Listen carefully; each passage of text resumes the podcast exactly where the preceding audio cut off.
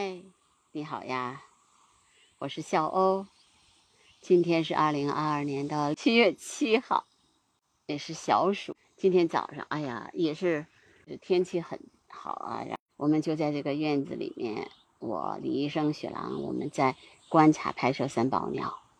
这个早上真的是特别有收获，看见了三宝鸟低飞在空中捉虫子。看见他做的那个蝉，呃，包括他悬停，我们都看到了。啊，今天早上因为北京也是难得的一个晴朗无云的天气，尽管很热很热很热，但是人感觉很舒服，鸟呢也比较活跃。七八九可能这几天都比较热，但是鸟其实也很喜欢这样的天气吧。今天呃，三宝鸟呢也是特别的活跃。也难怪啊！你想，它的小鸟出壳也七天了，这个时候也是比较能吃的时候。李医生 说：“半大小子吃死老子，哈 哈反正是很能吃。”这个时候它应该是。今天是小暑啊，那么我也给大家聊聊小暑的三候。小暑过，每日热三分，那就是小暑到了，你也就能体会到。夏天的热情了，湿漉漉的梅雨季其实刚刚接接近尾声，有的地方还没有过去，但是热浪滚滚的三伏天就到喽。对于北方人来说，真的小暑以后，那你基本上来说就要防晒啊，防暑，嗯，防蚊。我们今天早上就轮流涂抹这个我的大清草，因为今天早上的时候蚊子也很多。所以虫子多了呢，三宝鸟也特别的活跃。其实高温呢是有助于农作物的生长的。北方的小麦，南方的稻子，现在是都是收割季。啊，古代的时候人啊真的特别好，就是呃麦子熟了也好，稻子熟了也好，都是把新割的这个米面呐做做成馒头，将新割的稻谷碾成米，供。供祀祖先和五谷大神，民间称为食新。食是食物的食，食新是新旧的新。我就想，在古代的时候，人们可能真的非常重视这个农时，然后也因为有农时，有季节，所以就也有各种各样的吃食，对吧？新鲜的食物，食新，那就是新鲜的麦子，新鲜的稻子。你吃到嘴里面就有一股新鲜的味道，带着泥土的芬芳的味道。而且古代的时候还有一个特别重要的节日六月六，现在我们可能已经不知道了。我们知道有三月三，对吧？我们有四月四清明节，五月五端午节。其实六月六还也有一个特别重要的节日，叫天旷节。这个旷字啊特别不好写，是一个。背一个兄长的兄，这个天光节是什么节呢？是赛宝节。这个时候啊，就是梅雨季的以后呢，人们会把这些书啊、宝贝啊都拿出来晒一晒。所以呢，每个家里面的晒的时候呢，也有邻居啊，也邀请朋友啊来看。那么自己又把东西晒了呢，也哎给大家晒一晒，我有啥好东西。但真正的好东西是要藏起来的啊，不然的话就容易被人惦记上。啊，被贼惦记上，那古代的时候那也很麻烦的。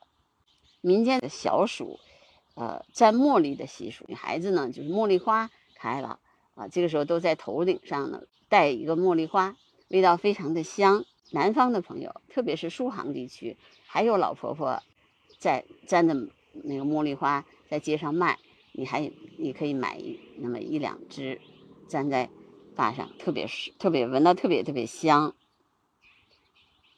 哎呀，我现在呃想到这个，我又想去南方了。我特别喜欢江南啊！我尽管我是在身在北方，但是我真的心系江南，特别喜欢江南的那种精致的、雅致的那种氛围啊，就是我也比较喜欢的调调。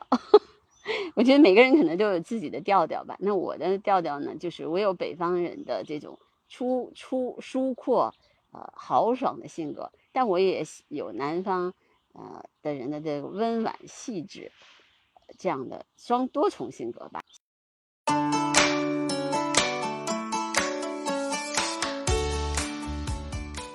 小暑的一后叫温风至，小暑的第一个五天呢，这温热的风就吹来了。因为咱们是处于这个欧亚大陆三个板块里面，就是世界上最大的陆地啊，紧邻全世界最大的海洋太平洋，所以我们这个独特的地理位置呢，使得中国的季风性气候极其显著，特别是夏季风和冬季风。的影响特别大，温热的气是属于夏季风，这是季风呢，是地球上最强大的这个气候现象。夏季风是带着大量的水汽从海洋吹向陆地，影响范围呢遍及中国的东部的广大地区，形成了这个温暖湿润的气候。所以中国的中东中部和东部地区的平原农业非常发达，也是我们古老文明的发源地。夏季风啊，有有时间我真的好好给大家讲一讲夏季风的好处都有什么啊？最起码有一个热岛效应，大家可能都知道这个词儿，嗯，就是乡村的温度比郊区的温度低，郊区的温度比城里的温度低，这就叫热岛效应。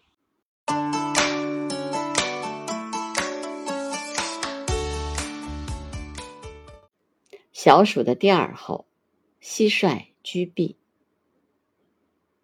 小暑的第二个五天，蟋蟀羽翼出城，不能飞行，只能藏于墙壁缝隙之中。蟋蟀是一种古老的昆虫，据研究已经有一点四亿年的历史，因其能鸣善斗，自古被人饲养。其实，蟋蟀之所以能够会唱歌，源于其独特的翅膀结构。蟋蟀的左边的翅膀呢？有硬翅状的翅膜，右边的翅膀长有锉刀状的翅膜，张开翅膀左右摩擦时就能发出悦耳的声音。当然，跟很多的这个虫鸣相似，只有雄蟋蟀才能唱歌，雌蟋蟀的翅膀平滑，无法发声。蟋蟀的叫声丰富多样。不同的音调频率表达不同的含义。夜里响亮的长音节的鸣声，既是为了吸引异性，也是在宣告领地，警告竞争者不要侵犯他的地盘。但有其他同性进入其领域，蟋蟀就会发出急促的鸣声以警告对方。当两只雄蟋蟀相遇的时候，雄虫的鸣叫声就变为叽叽吱，叽叽吱。我学的可不像啊，嗯，交配的时候就发出带颤音的吱这样的声音。人们斗蟋蟀一般都是斗的是雄蟋蟀，你想想，两只雄蟋蟀相遇，肯定会竖起翅膀鸣叫啊，然后就头对头互相撕咬踢打。蟋蟀的寿命并不长，生命周期一般不到一年，有百日虫之称。根据成虫的时间的早晚。那么玩蟋蟀的人会将蟋蟀分为三类：立秋前成虫的蟋蟀称为头茬；立秋与白露之间成虫的蟋蟀称为二茬；白露后成虫的蟋蟀为山茶。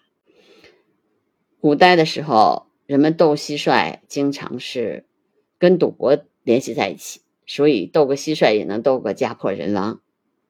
现在呢，因为娱乐的方式实在是太丰富了，斗蟋蟀的。人也越来越少了。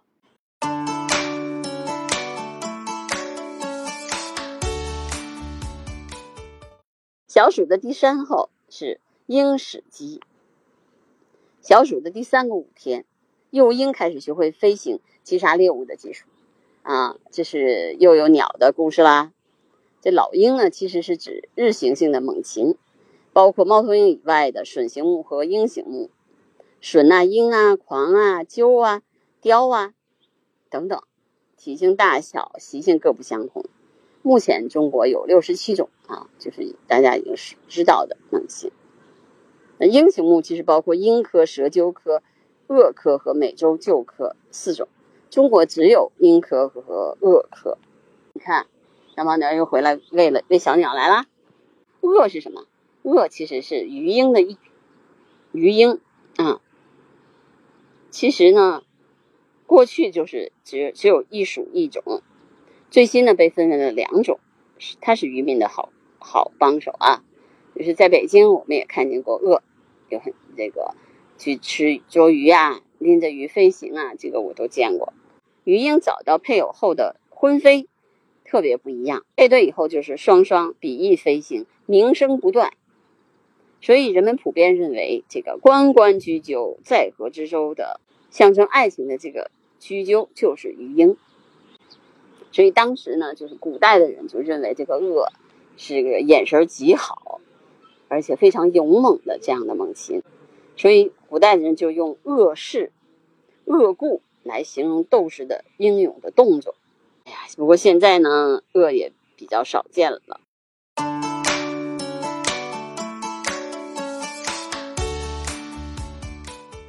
啊，小暑到啦，大家一定防暑降温哦，一定要注意身体啊，不要熬夜，要保护好自己啊。温热的风吹来的时候，尽量的躲到树荫底下去。我现在就要躲起来啦，我要走啦，离开我的观鸟这个地方了。嗯，今天早上我六点钟出来，现在已经十点钟了，呃，七八九，七八九十，四个小时了。那我最后把播客也跟大家聊完啦，嗯，好吧，那我们今天就到这儿吧，拜拜。